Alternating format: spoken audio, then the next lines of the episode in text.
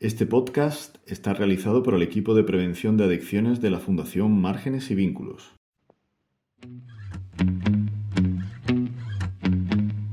I think it's time to call your landlord. Just tell them that you're moving out. Buenos días, enganchados y enganchadas a la vida. Pues estamos otra vez este año aquí de nuevo con la segunda temporada de podcast de Enganchate a la vida. Y tenemos a nuestro compañero Javier. Buenos días, Ana. Buenos días, enganchadas y enganchados a la vida. Buenos días, Javi. Y a nuestra compañera Teresa, que también forma este año parte del equipo de prevención. Y hola, Teresa. Hola Ana, hola Javi, ¿qué tal? Encantada de participar con vosotros en esta nueva edición de podcast. Pues sí, bueno, Teresa y yo estamos este año como educadora. Eh, yo soy integradora, Teresa es eh, Educadora educadora social y Javier es sociólogo, ¿no, Javi? Sí, y voy a dar algunos datos sobre, sobre lo que estamos hablando. Él el año pasado también estuvo de, de educador eh, en el proyecto. Sí, fue una experiencia muy, muy chula. Sí, muy, estuvo muy guay. Bueno, y hoy vamos a tratar eh, el tema de- del alcohol, ¿vale? Javier, como sociólogo, ¿qué datos nos puedes dar por ahí? Pues mira, el alcohol es una sustancia que está muy normalizada en nuestra sociedad. Prácticamente todo se celebra con alcohol.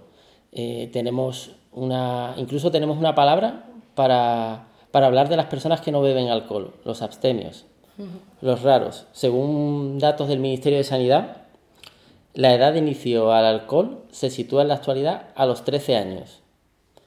El 75% de los jóvenes entre 14 y 18 años ha consumido alcohol alguna vez en su vida. 6 de cada 10 se han emborrachado alguna vez en su vida y uno de cada 3 adolescentes lo ha hecho en los últimos 30 días. ¿Qué opináis de esto, chicas? Cada vez empiezan antes, con 13 años comienzan ya, ¿no? Pues mira, eh, lo que está claro es que al final el alcohol mm, es una droga y conlleva unos peligros, ¿no? Hay datos de la Organización Mundial de la Salud que nos habla que a nivel general un 5,1% de la mortalidad mundial y de las lesiones eh, son atribuidas al consumo de alcohol. Y otro de los estudios de la Unión Europea, ¿vale? Nos dice que la muerte eh, en los adolescentes de 15 a 29 años están relacionadas con, con el alcohol.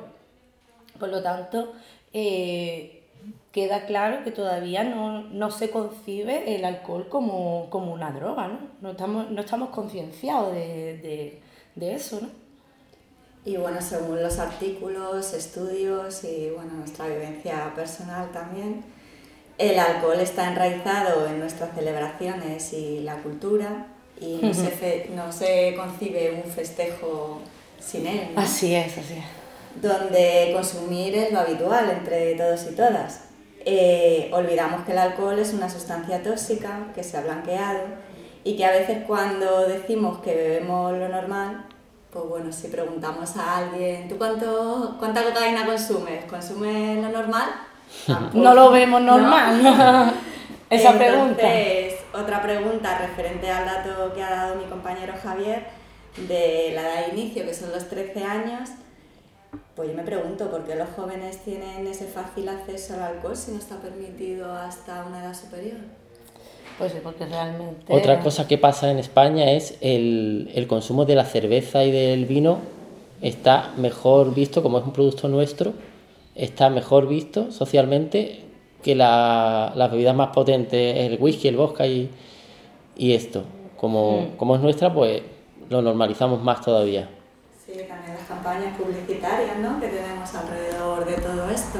Y luego Sí. también todo esto que vemos en las películas, en las series, de que llegas a casa o terminas de trabajar y te juntas con los colegas una cervecita, que también se lleva a cabo en la Sí. vida real, no solamente... en la Totalmente, el tratamiento que ha tenido el alcohol en el cine, antes eh, vemos en las series y en las películas que las mujeres se emborrachaban solas. Eso es una Para cosa... ahogar las penas. Esa es una cosa que se veía mucho, la- las mujeres emborracharse solas y el hombre estaba bien visto que fuera al bar, que en la oficina se tomara una copa ahora nos hemos igualado por, a- por abajo. El, el- Mm. Vemos en las series de gente joven mm, como los, chicos como chicas. los chavales beben hasta, hasta caerse. Atracones. Mm, ¿Qué sí. serie habéis visto así que os llame la atención en este sentido?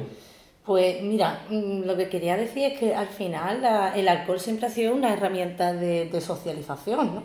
De- ¿Desde cuándo está, desde cuándo hay? Porque otras drogas han estado en auge eh, por momentos. Ahora, por ejemplo, con el tema de la heroína, está volviendo la heroína, ¿no?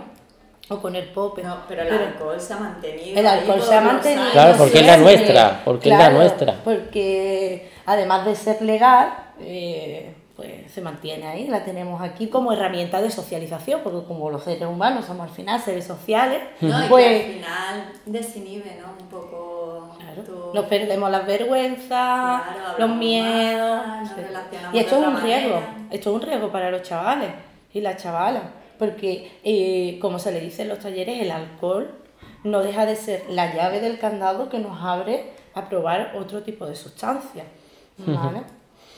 Y Lo, claro, que no- lo que nos suelen decir ellos también en los talleres es que ellos controlan, que saben hasta Mm. dónde, que si se tienen Bueno, que pero tomar esa, dos, esa frase es muy vieja ya. ¿eh? yo controlo, pues le siguen diciendo que ellos controlan. Yo me tomo dos, tres copas y sé que ya hasta aquí. Y luego, muy, muy curioso también que cuando les preguntamos por el consumo de bebidas energéticas, las utilizan para mezclarlas con alcohol. Una bomba. Sí. Una Bueno. bomba, imagínate, pero claro, es que el sabor del alcohol, del vodka, del whisky, de no sé qué, tú a palo no te Y- y lo que ya tienes puede- que ser.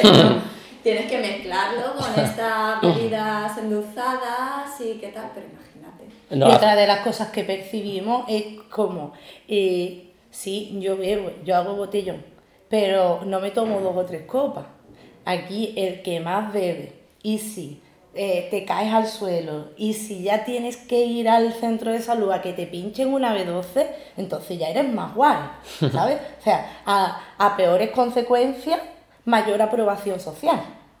No, la eh, legislación está claro que, que es importante. Sí. Recuerdo la, la película de los intocables de Leon Ness, eh, que se lleva todo, eh, Kevin Costner, que es el protagonista de, de esta película, eh, se lleva toda la película persiguiendo a los traficantes de alcohol.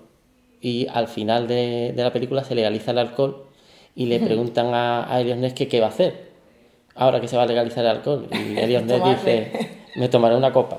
Vamos a tomar una copa. Ajá. Sí.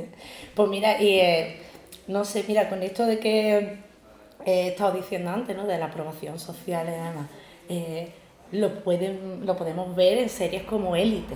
No sé si la habéis visto, que al final. Euforia también. Euforia también. Eh, tú me comentaste una, una vez, Teresa, no sé si, si te acuerdas. Me la comentaste, pero ahora mismo no, recuerdo. No la eh, recuerdo, pero sí, tú te pones Netflix y en cualquier serie Claro. de adolescentes así, Eh, de o sea, edades de 13 a 16 ¿en qué años, serio? ¿Qué- que pueda haber, aparece el consumo de alcohol y de otro tipo de drogas. Claro, ¿en qué alcohol. serie o en qué película no aparece el alcohol? En todas. Que dependiendo de la temática, habrá algunas en las que no aparezca, pero eh, un porcentaje bastante alto siempre aparece, ¿no?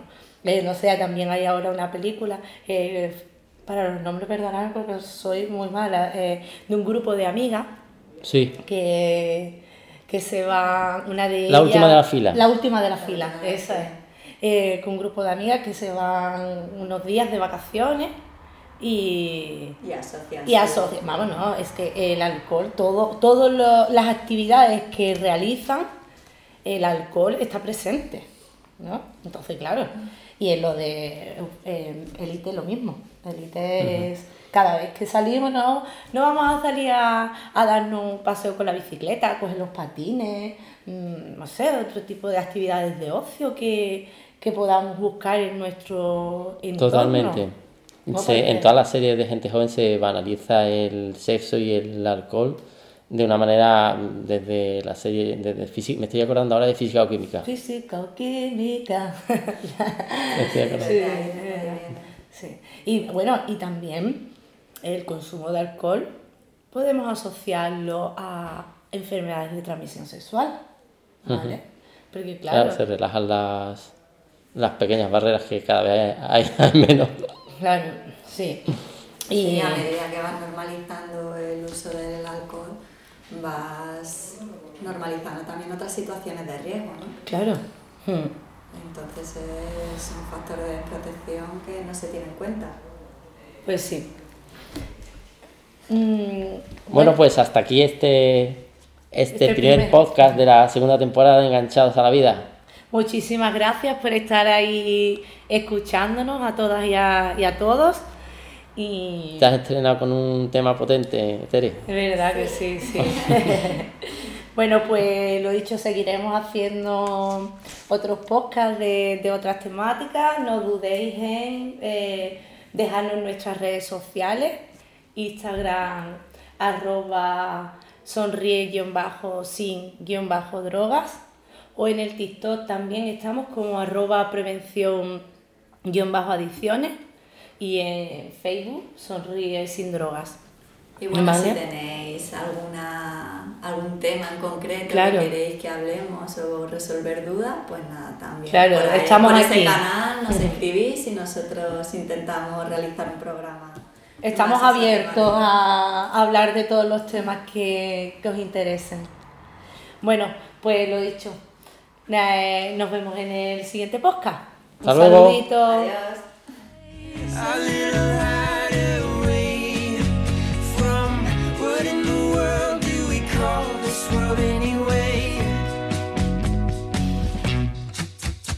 Financian Ministerio de Sanidad y Consejería de Salud y Familias de la Junta de Andalucía.